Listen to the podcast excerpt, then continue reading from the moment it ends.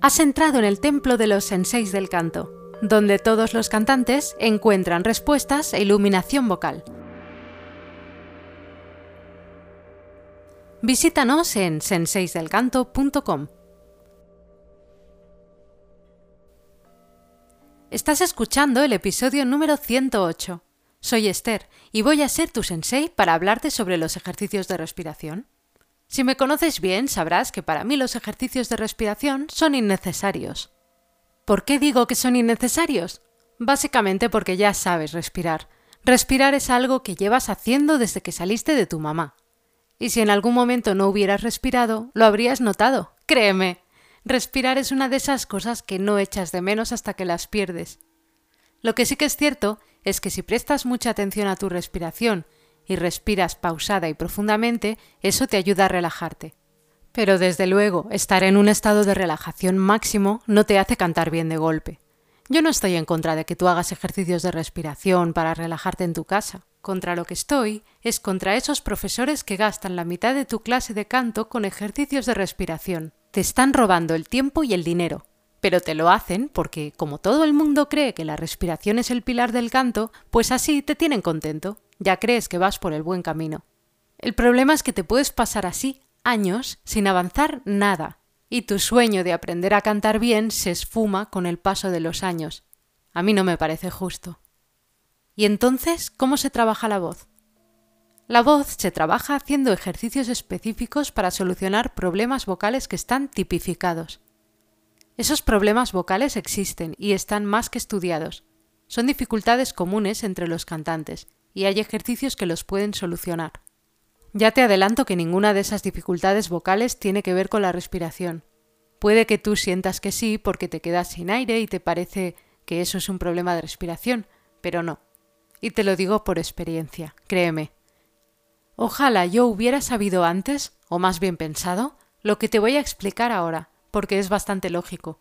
Cuando tienes un flujo de aire normal y no lo frenas, se gasta antes, el resultado es que te quedas sin aire. Pero no es culpa del flujo de aire, eso ya te he dicho que era normal. La culpa es de que no lo frenas. El flujo de aire se frena, o mejor dicho, se resiste con las cuerdas vocales. Ojo, que no son cuerdas, son pliegues, pero se las conoce comúnmente como cuerdas y por eso yo las llamo así. Así que de nada sirve que trabajes en el flujo de aire si lo que está fallando es la resistencia.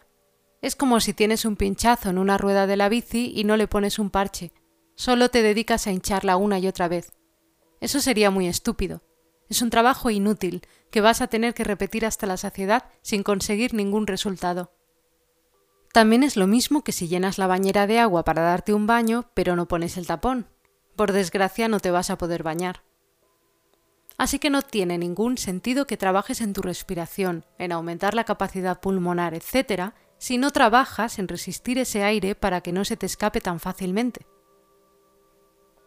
Hay unos músculos en las cuerdas vocales encargados precisamente de eso, de juntarlas para que entre ellas pase el aire necesario para producir el sonido. Porque no es exactamente como en la bici o en la bañera. Para cantar sí necesitas que pase aire entre tus cuerdas vocales, porque si el cierre fuera total no se produciría ningún sonido pero nunca más del necesario para que se generen las ondas del sonido. El grado de cierre de tus cuerdas vocales, también llamado aducción, tiene que ser medio, ni mucho ni poco. Si es mucho, te harás daño, y si es poco, tendrás mucho escape de aire, así que lo que tienes que trabajar es en una aducción media. Eso sí te hará mejorar como cantante. Y ahora vamos a ver cinco ejemplos de ejercicios de respiración estúpidos y te explicaré por qué lo son. El primero es el de la S larga.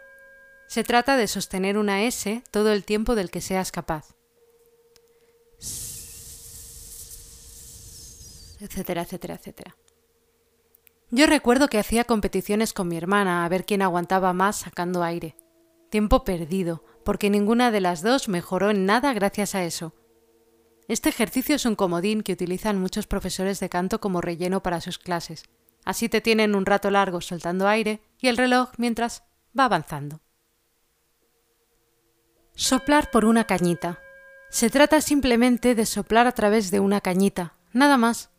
Hay una versión mejor que incluye sonido mientras soplas, así que si te hacen la versión sin sonido, que sepas que te están timando. No tienen ni idea de para qué te sirve el ejercicio, y si les preguntas te dirán, bueno, es un ejercicio de respiración, y se quedan tan anchos. Si te lo hacen, que te expliquen específicamente por qué te lo están dando y qué bien te puede hacer. Te ha puesto un episodio del sensei del cantante a que no te lo saben explicar con sentido. Soplar o cantar delante de una vela sin que se apague. Vas soplando la llama de una vela o cantando delante de ella intentando que no se apague. Esto es muy parecido a los otros dos. Te tienen ahí un rato soplando. Tic-tac, tic-tac. Y se acabó tu hora de clase. Ponerte las manos en las costillas y coger aire y soltarlo a medida que te inclinas. Para este ejercicio tienes que ponerte las manos en las costillas y apretarlas. Mientras tanto, te vas inclinando mientras inspiras y expiras. Más de lo mismo. Te hacen hacer ejercicio, mira. Hacer natación. Este me lo dijeron a mí, que me iría muy bien porque mi voz era muy airosa y así ganaría capacidad pulmonar. Y así fue. Gané capacidad pulmonar. Pero vaya por Dios que mi voz siguió siendo airosa. Lo más importante que debes entender es que todos estos ejercicios son estúpidos por una sencilla razón, que ninguno se involucra en la emisión de la voz. Teóricamente se trata de que aprendas a dejar salir el aire lentamente, pero si no se involucra la emisión de la voz, entonces no estás incluyendo en la ecuación la aducción de tus cuerdas vocales, que sí va a estar presente cuando cantes. Así que lo que estás haciendo es entrenar algo de una manera que va a ser muy diferente a su uso final. Yo te recomiendo que dejes de perder el tiempo con ese tipo de ejercicios si lo que quieres es mejorar tu forma de cantar y dediques el tiempo que tengas a lo que realmente te reporte avances. Y si tu profesor te da ejercicios de respiración que no incluyen sonido, cuestiónatelo Suscríbete a este podcast en Apple Podcast, Spotify o Google Podcast. Si nos escuchas desde Apple Podcast, déjanos tu opinión. Y recuerda que nos puedes visitar en senseisdelcanto.com. Que el sensei te acompañe.